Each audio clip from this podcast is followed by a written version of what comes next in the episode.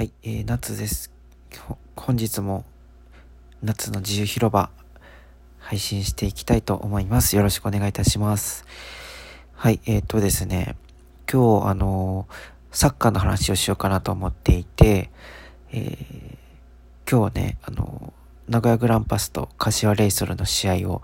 見に行ってきたんですよ。11月3日水曜日の3時キックオフの試合だったんですけども、まあ、今回の試合の結果としては、えー名古屋グランパスが2対0で勝利しました。はい。非常にね、あのー僕はグランパスファンなので嬉しい結果になりましたね。で、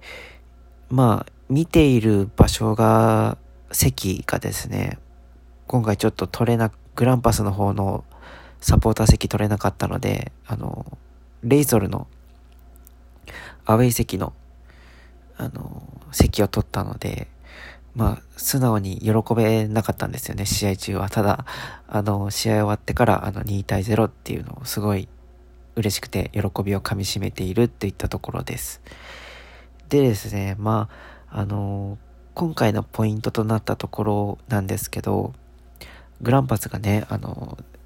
今週、あ、先週の土曜日か日曜日か忘れちゃいましたけど、えールヴァンカップっていうね、あの、J リーグカップ、J リーグ杯ですね、優勝して、その次の中3日明けての試合だったんですよ。体力的にも精神的にも結構ギリギリで、まあ、あの、ルヴァンカップ死に物狂いで戦って、その後の中3日の試合ということで、もう、多分疲労がピークに達していたと思うんですよね、選手たち。だけど、その中で、しっかりと守備をして、えー攻撃、カウンターをしっかり、カウあの、走って、で、えパスをつなげてゴールを決めるっていうところを徹底するっていう、この名古屋グランパスのね、この戦術、戦術理解とその、まあ、あの、浸透ですよね。あの、チームのその戦術理解のその浸透っていうところがしっかりとできていた部分もあって、あの、まあ、すごく王者の、あの、試合運びだったかなというふうに、あの、振り返りをしています。で、まず前半なんですけど、あの、前半の15分ぐらいまではですね、ほぼほぼ柏、柏が、あの、ボールをずっと支配していて、あの、すごく危険な状況だったんですよ、実は。あの、2点ぐらい入ってもおかしくなかったかなっていう、あの、状況が生まれていまして、ただそこはランゲラックと、まあ、守備陣がしっかり、まあ、ギリギリのところで守ってくれたっていうのがあって、えー点数にはならなかった。運、運よく点数にはならなかったというふうに言った方がいいと思います。はい。ただね、そこの15分ぐらい経った後に、まあやっぱ、その名古屋グランパスの今年の強さっていうのが、あの、フォーメーション変えれるんですよ。今のグランパスって。あの、4、最初4231だったんですけど、433にして、ちょっと守備的にしたりだとか、あとは451にしてもう5、あ、541にして5バックを敷いて、徹底的に隙間を埋めるようなディフェンスを敷くとか、あの、かなりね、あの、フォーメーションの変更ができるチームになってきていまして、それを実現できるような、その、あの、ポリバレントの高い選手が揃っているので、まある一定水準を超えたその戦術理解と浸透っていうのができてて、まあ、今回もそれを利用しながら、えっと、相手の攻めに対して、しっかりその、順、あの、対応するっていうことができて、えー前半15分以降はしっかり名古屋のペースを取り戻して、で、前半の30分ぐらいかな、あの、まあ、稲垣、守備率奥にポストプレーで、えっと、パスを出して、で、守備率奥から稲垣にパスして、稲垣が、えーサイドからパスを出して、守備率奥にもう一回パスを戻して、冷静に守備率奥がゴールを決めるというね、まあ、前半としてはまあ最高の形というか、1点を決めるような流れを作ってもらって、で、まあ前半1対0で折り返したんですよ。で、後半もですね、まあそういう風に、あの、盤石の体制で試合を運んでいって、まあコーナーキックで、えーキャプテンのね、丸山、丸山じゃないや、中谷がね、ヘディングで豪快に決めてくれまして、で、まあ、2-0で今回勝つことができました。はい。で、まあ本当にグランパスの選手それぞれ全ていいとこばっかだし、あの、やっぱ毎回見るたびにこう、選手の、選手たちのレベルが上がってるなというふうに感じるんですけども、今日あの、特にスタメンで、あの、久しぶりに試合に出場したガブリエル・シャベールなんかはですね、あの、僕としては個人的にすごく好きな選手で、あのというのも2017年にあの J2 に降格して、J2 から昇降格、J2 から、えー、昇格するた時に、えっと、移籍、えー、加入された選手で、かれこれグランパス5年ぐらい、あの、あの、このガビエル、ガブリエル・シャベールっていうのは、あの、在籍していて、こう、チームのね、しん、しんどい時にも踏ん張って、あの、走ってくれる選手なんですけど、今日も本当に、あの、チームがすごくね、前半、ちょっと厳しい状況の時にしっかりと、あの、まあ、状況を整理して、ゲームをちゃんと作る、作るためのパスを供給したり、立ち位置を変えて、あの、選手と選手の間をね、ちゃんとうまく隙間を利用して、こう、攻撃をできるようにしてくれるとか、そういう、あの、ゲームメイクをしっかりしてくれる選手なんですよね。で、まあ、彼が、あの、やっぱり90分間出るってことはなかなかね、あの、体力的にないんですけども、まあ、前半45分だけでもそういう風にしっかりプレーをしてくれたことによって、やっぱグランパスとしては、あの、うまくチームの流れが、あの、戻ってきたというか、レイソルに向いてた流れをグランパスに戻すことができたっていったところで、やっぱ、ガブリエル・シャベルの存在って大きかったなというふうに、あの、すごく思いました。で、ルヴァンカップ優勝後にのスポーツ新聞で、あの、ガブリエル・シャベルがね、あの、今季限りで対談という話がね、あの、まあ、あの、正式、公式、公式ではないんですけど、まあ、あの、対談するんじゃないかということで、まあ、新聞の記事に載っていました。で、やっぱ、まず、やはりね、あの、今、今期とか、まあ、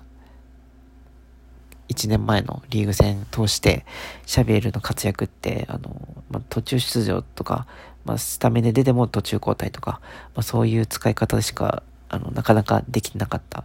まあ、それはフィッカデンティ監督の戦術にあまりフィットしない選手なのかもしれない。守備、守備というよりかは、まあ、結構攻撃をガンガンする選手、ガブリエル、ガブリエル・シャベルは、攻撃をし、どんどんどんどん前へ前へこう、あの、アタック、アタッキングしていく選手なので、まあ、なかなかこうフィットしなかったっていう事実はまあ否めないわけですよ。まあ、事実としてあるので、まあ、対談っていうのはまあ妥当なのかもしれませんが、今日のあの試合、レイソル戦、柏レイソル戦を見ていると、まあ、やっぱ名古屋にとっては一番最重要選手なんじゃないかなというふうに思いました。やっぱりこう、今名古屋の売りっていうのは守備、徹底的した守備からのカウンターなんですけども、まあ、守備カウ、守備からのカウンター以外のその選択肢を持つためにゲームメイク、あの、遅く攻める時のゲームメイクできる選手っていうのが、まあ、なかなかガブリエル・シャビエル以外に今のところ見当たらないというか、シャビエルを超えるようなそのゲームメイクできる選手って、グランパス今いなくて、柿谷とかになってしまうんですけど、柿谷はどっちかっていうとフォワードで使いたい選手なので、得点を取る選手なのでね、ゲームメイクを、ゲームメイクをする、その中盤の選手っていうのをね、発掘していかなきゃいけないんですけど、なかなか今、そういう選手いないので、まあ、シャビエルが対談になってしまった場合は、シャビエルのようなそのゲームメイクを得意とする選手、中盤でね、こう、ボールをさばけるような選手がいたらいいなということで、まあ、ぜひね、名古屋グランパスの誰かが聞いていて、あの、上の方がこの、この投稿を聞いてくださっているのであれば少し考えていただきたいな、というふうに思います。はい。で、今、そうですね、シャビエルの代わりで、グランパスのチームで、チームの、チームメイトで、出れる、同等のレベルでいくと、うん、そうですね。安倍ちゃんぐらいなんですよね。で、安倍ちゃんはなんか、なぜかフィッカデンティと、あの、あまり波長が合わないというか、ベンチにも入れないですし、なかなかね、その、戦うスピリットを見せないと、フィッカデンティは選んでくれない感じの監督なのでね、安倍ちゃんみたいに冷静に、冷静にその、その場をこう見たりするっていうのがね、できる選手っていうのはあんま少ないのかなって思うんですけど、まあ、シャベルとね、TOTO のそのゲームメイクできるっていった点を、あの、評価していただくのであれば、もう安倍ちゃんは来季、そのガベール・シャベルのその位置、あの、しっかりゲームメイクできるようなその選手として使っていただきたいなと思います。まあ、もしね、安倍ちゃんが使わないのであれば別の選手をね、こう加入させるとか、例えばですけどね、補強で、あの、新しい選手を迎え入れるっていうのも全然ありだと思うので、その辺はちょっと来季楽しみにしたいところではありますけど、はい。で、そうですね。で、あともう一個、その、グランパスの選手として気がかりになっているのが、まあ、相馬選手の使い方、相馬選手と斎藤学選手の使い方なんですよね。今もう若干森下が、あの、ポリバレントを高めていて、どのポジションでも、こう、サイドバック、サイドハーフ、なんかサイドのアタッキングとディフェンスのところで森下がもうすごい、あの、重宝されているので、結構なんて言うんだろうな、相馬、そのウイングで相馬と、こう、斎藤学を使う、その、選択肢っていうのが、なかなか、その、森下で完結しちゃうっていうところがあって、どうしたらいいんだろうっていうふうに思うとが、最近、ちょっと、グランパスの試合を見て思っています。最終的にね、その、相馬とか、あの、斎藤学が、あの、なんだろう、足して、斎藤学の良さと相馬の良さを足して2で割って、で、生まれた選手が、まあ、相馬か斎藤学どっちかでもいいんですけど、どっちかにいれば、その、活躍できると思うんですけど、今の状況で斎藤学と相馬の能力を、あの、使って試合を、試合をこう進めるっていった内容はもう森下で完結するなというところで、まあちょっとね、その辺は、なんか、今後、その、選手選考っていうか、こう試合をどうやって進めていくか、チーム戦術としてどうやって使っていくかっていったところは、あの、来季また考えてほしいなというふうに、まあ楽しみにしていますね。あのファンとしては、サポーターとしては、すごい楽しみにしています。はい。ってな感じで、えっと、今日はサッカーの話をつらつらとしていきましたが、レイスルに2対0でグランパスが勝ちました。ルヴァンカップの試合明け中3日の試合でしたけど、相当疲労も溜まってたと思うんですが、しっかりね、勝ち切ることができて、クリーンシートもできましたし、クリーンシートなんと20試合クリーンシートになりましたね。この今日で。すごいですよね。本当に鉄壁だなというふうに思いつつも、まあ、あの、こうやってね、勝ちがこう繋がるっていうことが、あの、グランパスにとっては大事なことで、で、来季もね、まあ、あの、これを継続してやっていくのか、それともね、ちょっと変化を加えて、あの、戦えるね、さらに戦えるチームになっていくのかっていうのが、うん、まあ、あの、いろいろ見ていきたいところではありますね。はい。そういえば川崎優勝しましたね。やっぱ川崎フロンターレは優勝する感じだったなというふうに思ってましたし、まああれが優勝しなかった逆に横浜 F マリノスすごいなってなってたんですけどね。うん。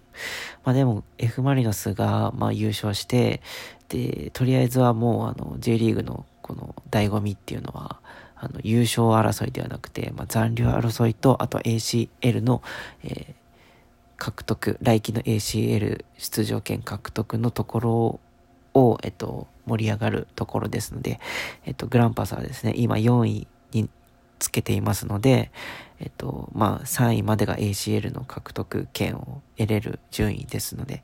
まあ、3位目指して名古屋グランパスがこれからあと4試合戦っていきます。しっかりとね、応援して、えっと、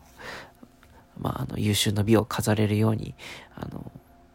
サポーターもね、あの、選手も全員、あの、ファミリー一体となって、あの、この1年間を締めくくりたいなというふうに思います。はい。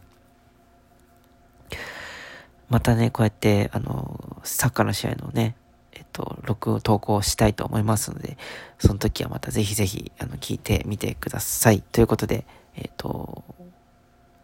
夏の自由広場でした。それではまた。